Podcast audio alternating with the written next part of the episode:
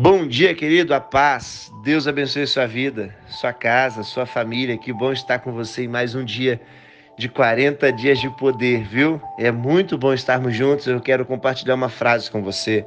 É uma frase que faz muito sentido na minha vida e vai fazer também sentido na sua vida. Essa frase é a seguinte: tudo o que você precisa em sua vida já faz parte dela.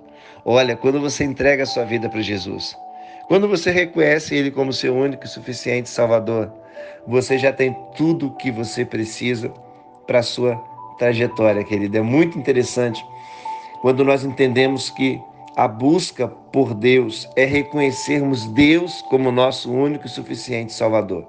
Porque o que você reconhece, você busca, você se relaciona. Em Jeremias capítulo 29, 13 diz assim: Vocês me procurarão e vocês me acharão quando me procurarem de todo o coração. Aqui está dizendo que não é apenas você se relacionar de uma forma superficial, mas é uma busca, é uma procura. Assim como aquela mulher com as suas dez dracmas, ela perdeu uma dracma. E ela poderia ficar satisfeita com apenas nove, mas ela não ficou satisfeita. Ela acendeu a luz, limpou a casa, varreu todo aquele ambiente e procurou. Então nós devemos prestar muita atenção nesse detalhe, porque às vezes nós falamos que temos Deus, que estamos com Deus, mas não buscamos a Deus, querido. Olha que coisa, nós não nos relacionamos com Deus. Por isso precisamos entender que a vida de relacionamento com Deus é o que vai definir de fato toda a nossa trajetória. Então que você possa não fazer como aquele jovem rico aquele jovem rico que encontrou com Jesus em Marcos, no capítulo 19, versículo 21. Olha que interessante que diz o texto. Disse-lhe Jesus: Se queres ser perfeito, vai, vende tudo que tens e dá aos pobres, e terá um tesouro no céu. Olha que interessante essa, essa, esse diálogo que Jesus disse para o jovem rico, porque ele chegou perto de Jesus dizendo: Bom mestre, como que eu faço como que eu posso fazer para ter a vida eterna?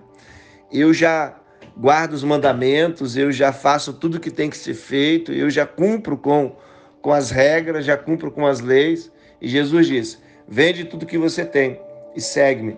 Ou seja, querido, o que vai definir a manifestação de Deus na sua vida é a importância e a valorização que você dá para a presença dele na sua vida.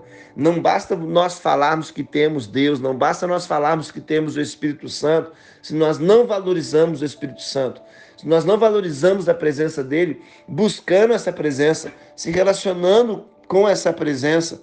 Por isso é importante nós definirmos realmente se nós estamos dando a importância e abrindo mão daquilo que tem que ser aberto para que possamos valorizar o que nós já temos.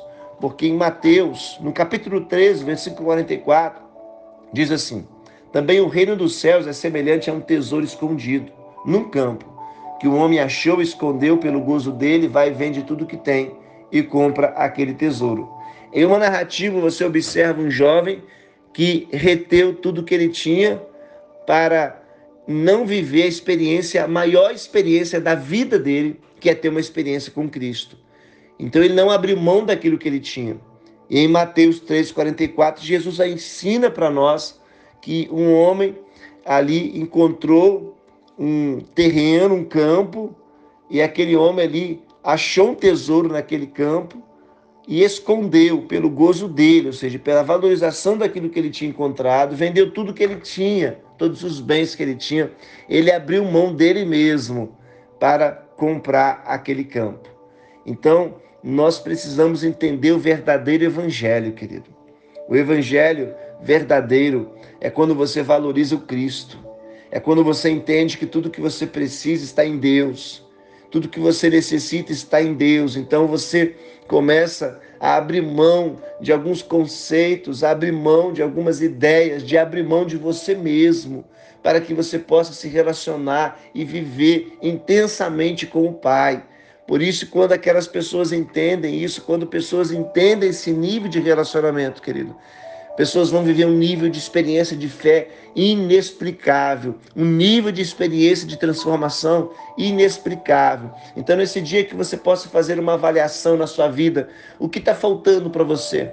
Porque Jesus disse que faltava uma coisa para aquele jovem rico, uma coisa faltava para ele, e às vezes falta tantas coisas tantos, tantos alinhamentos que nós precisamos fazer na nossa vida.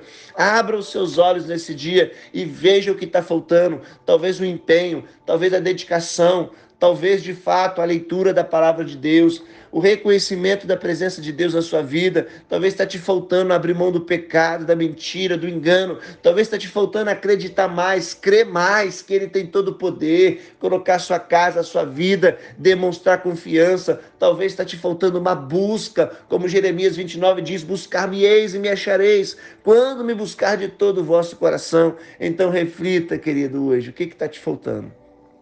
Porque o maior e o mais importante você já tem que é a presença dele. Agora, reconheça o tesouro que está dentro de você. Que Deus abençoe a sua vida e que avancemos para mais um dia de 40 dias de oração. Um grande abraço para você.